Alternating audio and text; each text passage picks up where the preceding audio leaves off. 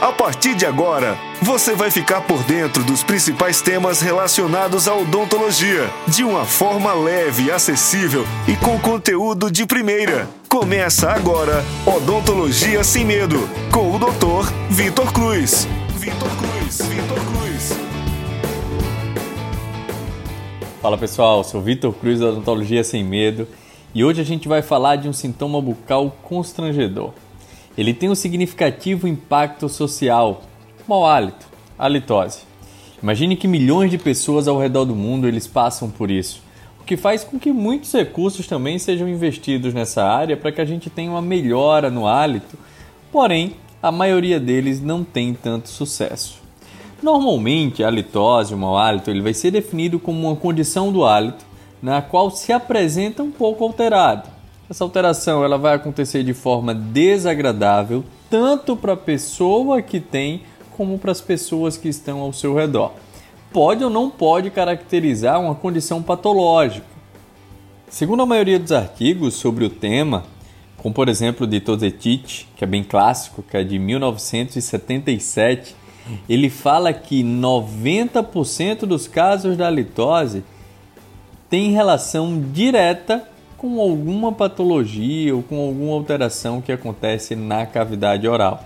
Esses números foram é, depois comprovados tanto por Van Steenberg no livro alemão que fala sobre a litose, pela Tásia no livro A Litose, um desafio que tem cura, que é muito interessante, que eu também aconselho a leitura desses dois livros, é bem, bem legal.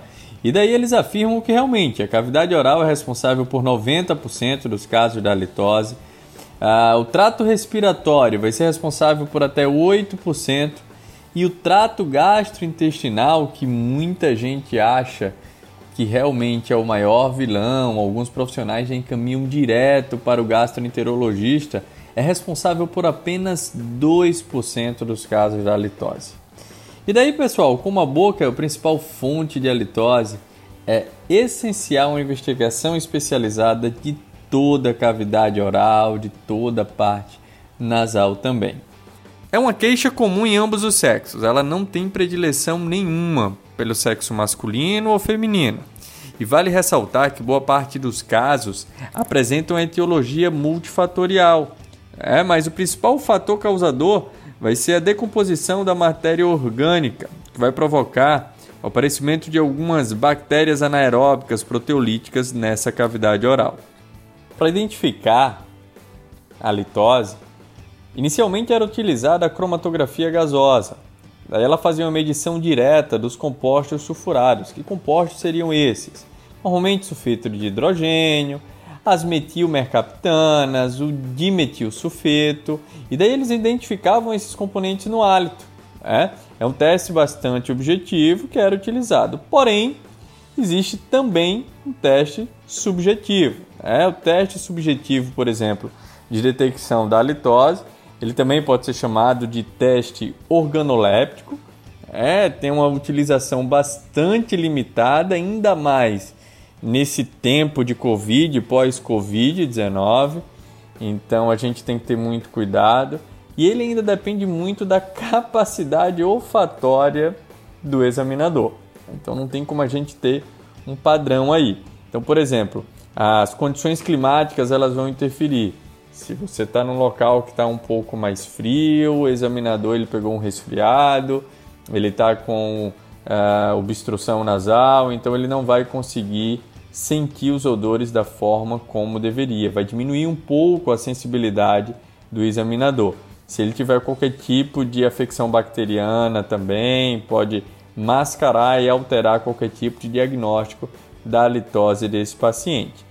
Normalmente, para se fazer esse teste organoléptico, né, é, é solicitado ao paciente que ele vá ao consultório durante o período em que ele tiver o hálito pior.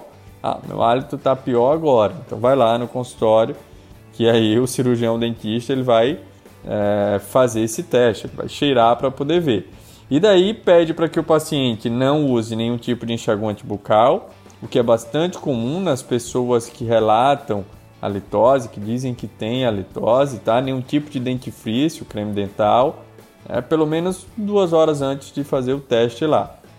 O teste ele consiste em pedir para o paciente normalmente respirar profundamente, daí a gente vai pedir para que ele respire pelas narinas e que ele expire pela boca. Né? Daí, quando ele expira pela boca, o examinador ele tem que estar a uma distância de mais ou menos 20 centímetros do paciente e dizer se é desagradável ou se não é desagradável. Tá? Então, nesse processo, é um pouco mais complicado a gente quantificar o mau hálito, a gente identificar ele de uma forma precisa. Muitas pessoas terminam na anamnese. Se uh, o paciente já diz que tem mau hálito, ele não faz um teste para ver se realmente é um mau hálito, é uma impressão que o paciente está tendo e termina já tentando fazer alguma modalidade de tratamento nesse sentido. Existe também a possibilidade do paciente fazer uma autoavaliação. Né? Essa autoavaliação ela pode ser bastante relevante porque envolve o paciente no processo e daí é, normalmente os artigos falam para que a gente oriente o paciente a passar a língua no próprio punho e depois ele vai sentir o odor. E esse odor vai refletir diretamente a contribuição da saliva. Então a saliva ali que ele passou no, no punho, ela ficou com um odor um pouco mais fétido. Então provavelmente ela vai estar tá relacionada.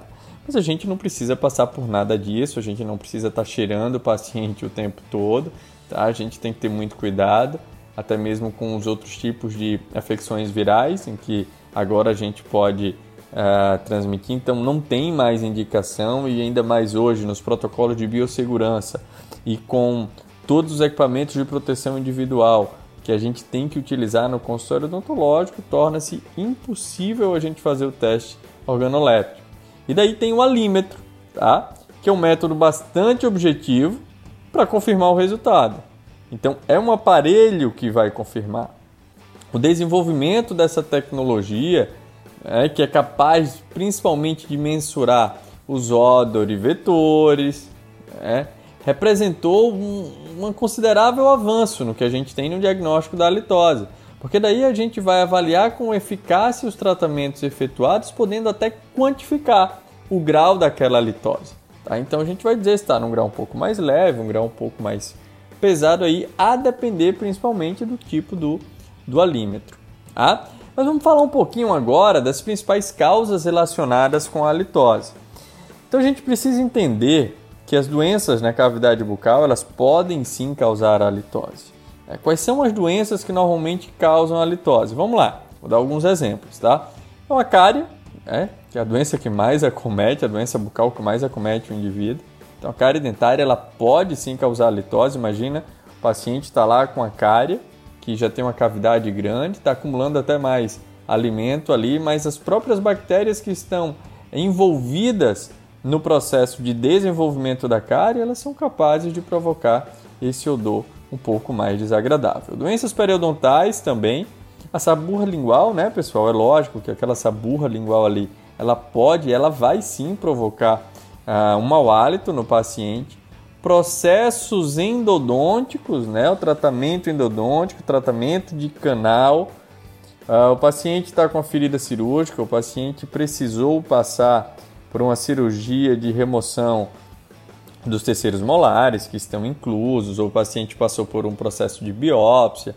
Então a ferida cirúrgica ela também pode provocar um mau hálito, mau hálito nesse caso temporário, até que, que a ferida ela seja realmente recuperada, né?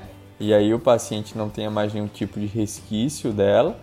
A impacção de alimentos, então o alimento, o indivíduo comeu um pedaço de carne, ela ficou lá no espaço interproximal, entre os dois dentes. E é lógico que ele vai provocar muito maior. Imagina, eu dei até o exemplo. Quem não viu o vídeo pode, corre lá no nosso no nosso Instagram, Victor S. Cruz, vê o vídeo que a gente colocou para vocês, tá? Lá no vídeo a gente até fala bastante disso. Imagina se eu pego um pedaço de carne e deixo ele uh, no canto da casa e eu esqueço ele lá tá? Pode ter certeza quando você voltar duas, três horas depois, aquele lugar da casa vai estar tá completamente insensado, vai estar tá horrível o cheiro.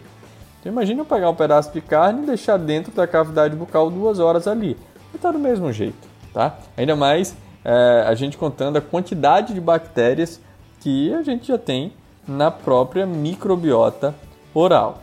É, então, os alimentos impactados nesses espaços interproximais também são fatores. Algumas próteses que não estão muito bem lisas. Normalmente a prótese, quando ela vem do laboratório, ela vem com um certo padrão de qualidade. E daí as pessoas precisam, às vezes, ajustar essa prótese e termina deixando ela não tão lisa, que faz com que acumule um pouquinho mais também de alimento, de biofilme dental ali naquela região. Restaurações mal adaptadas, tá?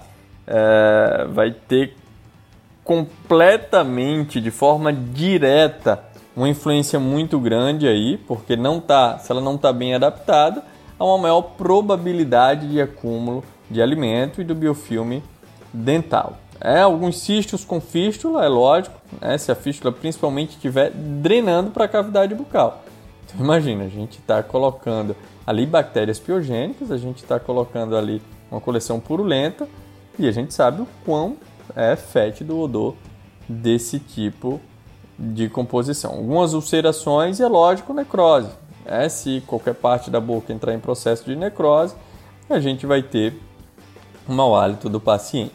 A maioria desses fatores, né, eles causam a halitose devido à decomposição do próprio tecido.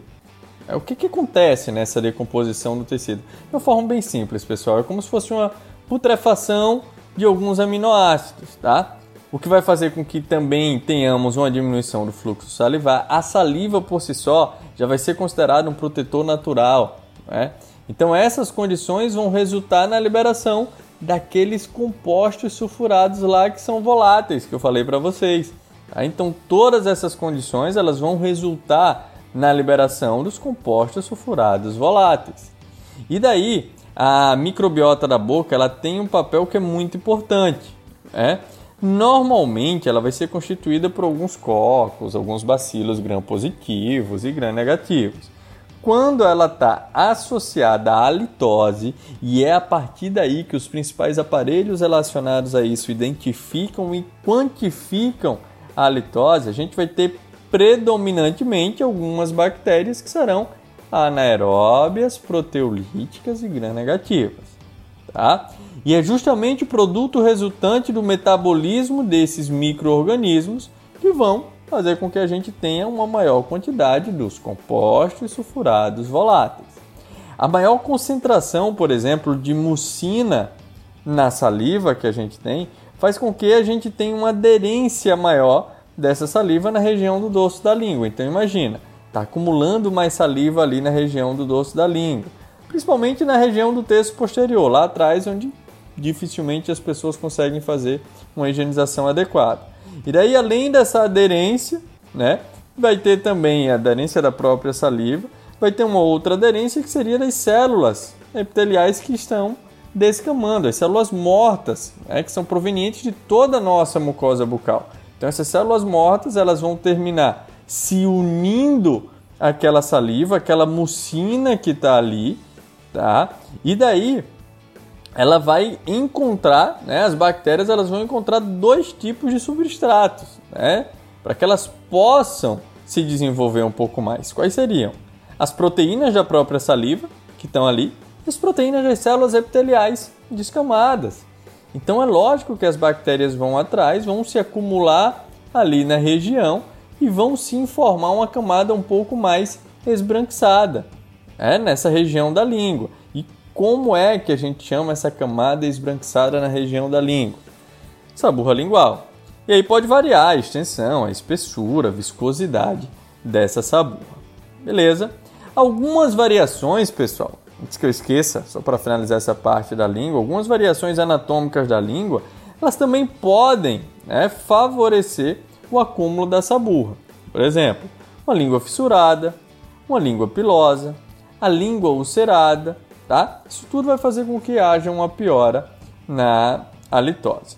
Como essa burra ela é considerada um fator muito importante em toda essa parte da gênese da halitose, a popularização, principalmente dos limpadores e raspadores linguais específicos, tá? para isso é constante. E é lógico, pessoal, que eles vão ter uma eficácia até melhor do que as próprias escovas na região da língua, tá? Então esses aparelhos São dispositivos que foram desenvolvidos especificamente para a limpeza da língua, para tirar essa saburra lingual. Né? É lógico que o uso inadequado, a pessoa tem que ter muito cuidado, tem que consultar o seu cirurgião dentista, porque o uso inadequado desse tipo de raspador também pode levar a uma escoriação de toda a superfície da língua, o que vai piorar a litose. Então tem que ter muito cuidado. A gente tem que usar eles porque eles vão ser um pouco mais eficazes, principalmente do que a escova, mas a gente também tem que ter, por outro lado, muito mais cuidado para que a gente não prejudique, para que a gente não piore aquela situação lá do paciente. Porém, pessoal, como eu falei para vocês, a litose ela também pode ter outras origens, né, que não são relacionadas diretamente ou somente à cavidade bucal. Então, ela pode estar ali nas cavidades nasosinusais, na nasofaringe, na orofaringe, tá? A causa mais comum de halitose relacionada principalmente à parte da otorrinolaringologia. Então, algumas vezes é necessário sim um atendimento multidisciplinar, onde a gente pode pedir ajuda do gastro, a gente pode pedir ajuda do otorrino, tá? Mas as causas mais comuns relacionadas ao otorrino é a faringotonsilite, né, principalmente viral ou bacteriana, né? alguns abscessos que acontecem naquela região posterior ali da faringe, são chamados abscessos retrofaríngeos, a presença de algumas criptas tonsilares, a gente vai falar já já delas para vocês, né, um pouco mais profundas. Presença de corpo estranho na cavidade nasal ou nos seios, né? Ah, o indivíduo tem sinusite, rinossinusiopatia aguda, rinossinusiopatia crônica, tá? Todas essas alterações elas podem causar a litose, principalmente pela ação bacteriana, mais uma vez eu falo aqui, que vai levar putrefação dos tecidos e à promoção dos compostos sulfurados voláteis. Beleza? Com essa produção deles, fica muito mais fácil do indivíduo ter um mau hálito. E daí, pessoal, como eu falei para vocês lá, as criptações, as criptas que estão presentes na tonsila, é muito comum e boa parte da população, se não teve, pode ter certeza que vai ter em algum momento da vida, o que a gente chama de cásio, né? As tonsilas elas têm umas criptas, que essas criptas têm a capacidade de reter restos celulares, alguns micro-organismos, restos alimentares e algumas partículas estranhas que estão ali na boca. Isso tudo junto vai formar o que a gente chama de caso.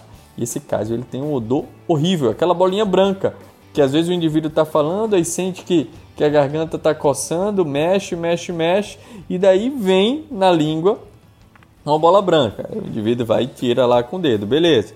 Se ele tentar cheirar aquilo ali, pode ter certeza que ele vai cair para trás, até porque o dedo dele já vai ficar com esse odor fétido também. Então imagina aquilo tudo por tanto tempo lá na sua cavidade bucal, beleza?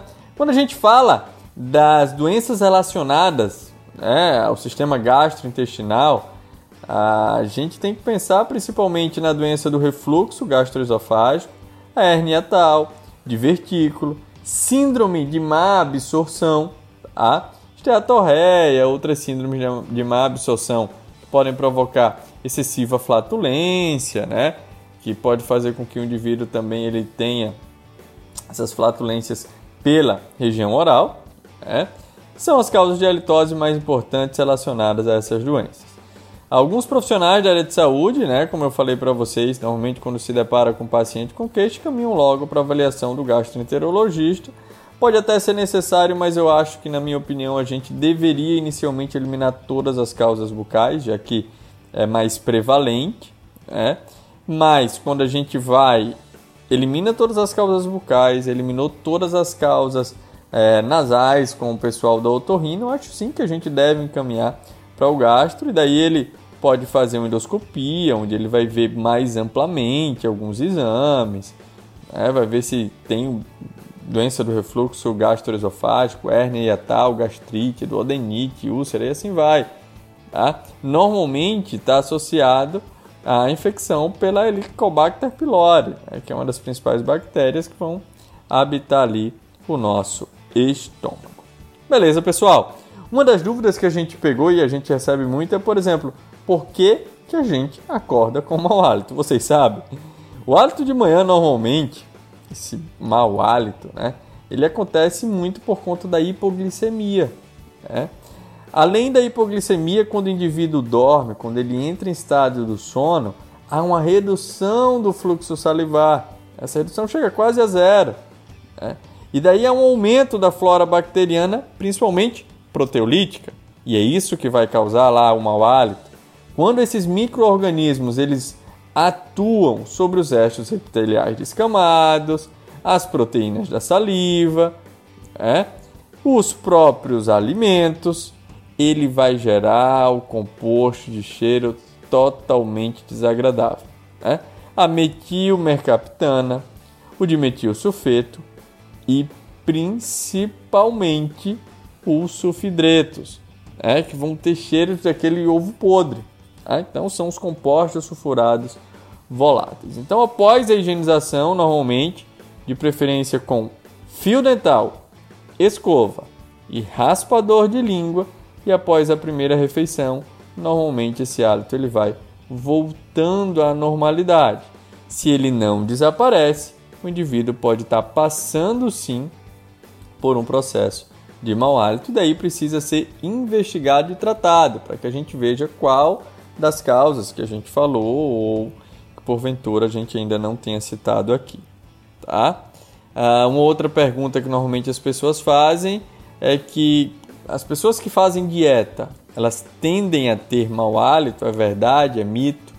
O que, é que eu posso dizer para vocês? É uma verdade devido ao jejum. Da mesma forma que há um jejum prolongado quando a gente dorme e acorda, o jejum prolongado em pessoas que fazem dieta vai levar a uma hipoglicemia. Né? E até um dos princípios, ah, jejum prolongado levou a hipoglicemia, vai levar uma queima de gordura, isso tudo vai produzir gases e esses gases têm odores fortes. Né? O uso de algumas fórmulas para emagrecer vai, pode provocar uma desidratação no paciente, né? pode ter um poder laxante, diurético. Né? Com isso, a gente vai ter uma diminuição no fluxo salivar, o paciente ele vai ficar desidratado, vai facilitar a formação de saburra lingual e, consequentemente, a de mau hálito. Então veja que está tudo interligado e podem ser diversos fatores atuando juntos por conta de uh, um determinado fator etiológico. Então é isso, pessoal. Infelizmente, nem todo cirurgião dentista é capaz de fazer uma avaliação completa, certo? Quando o assunto é a litose. Mas o que a gente sempre diz aqui é que quando o profissional não se sentir muito à vontade, pode encaminhar, sempre vai ter alguém que vai poder ver né, de uma forma melhor, um pouco mais clara. Mas a dica que eu posso dar para vocês profissionais é que foque bastante na doença do paciente, não só no sintoma. O que é que está causando aquele sintoma? Qual a doença? Olha lá se ele tem uma afecção mais leve, uma gengivite, uma presença de biofilme dental, saburra lingual. Às vezes a gente consegue, com movimentos simples, trazer um aumento imensurável na qualidade de vida dos nossos pacientes. Basta que a gente tenha um pouco mais de atenção e que a gente possa detectar até mesmo numa avaliação dental não focalizada os diversos tipos de causa da litose. Muito obrigado por ter ficado até aqui. Qualquer dúvida que vocês tiverem, corre lá no meu Instagram, Victor S. Cruz, deixa um direct, pode ter certeza que a gente vai responder. E é um prazer imenso para mim poder conversar com vocês sobre todos esses assuntos. A gente ainda está aceitando sugestão também. Se tiver sugestão de qualquer tipo de assunto, vai lá no Instagram, deixa comigo. Logo, logo a gente prepara alguns temas para que a gente possa conversar por aqui. Tá bom, pessoal? Muitíssimo obrigado. Um grande beijo no coração de todos e fiquem com Deus. Até a próxima, se Deus quiser. Tchau, tchau. Esse foi o Odontologia Sem Medo, com o Dr. Vitor Cruz. Acompanhe no Instagram, arroba Vitor S. Cruz. Até o próximo episódio.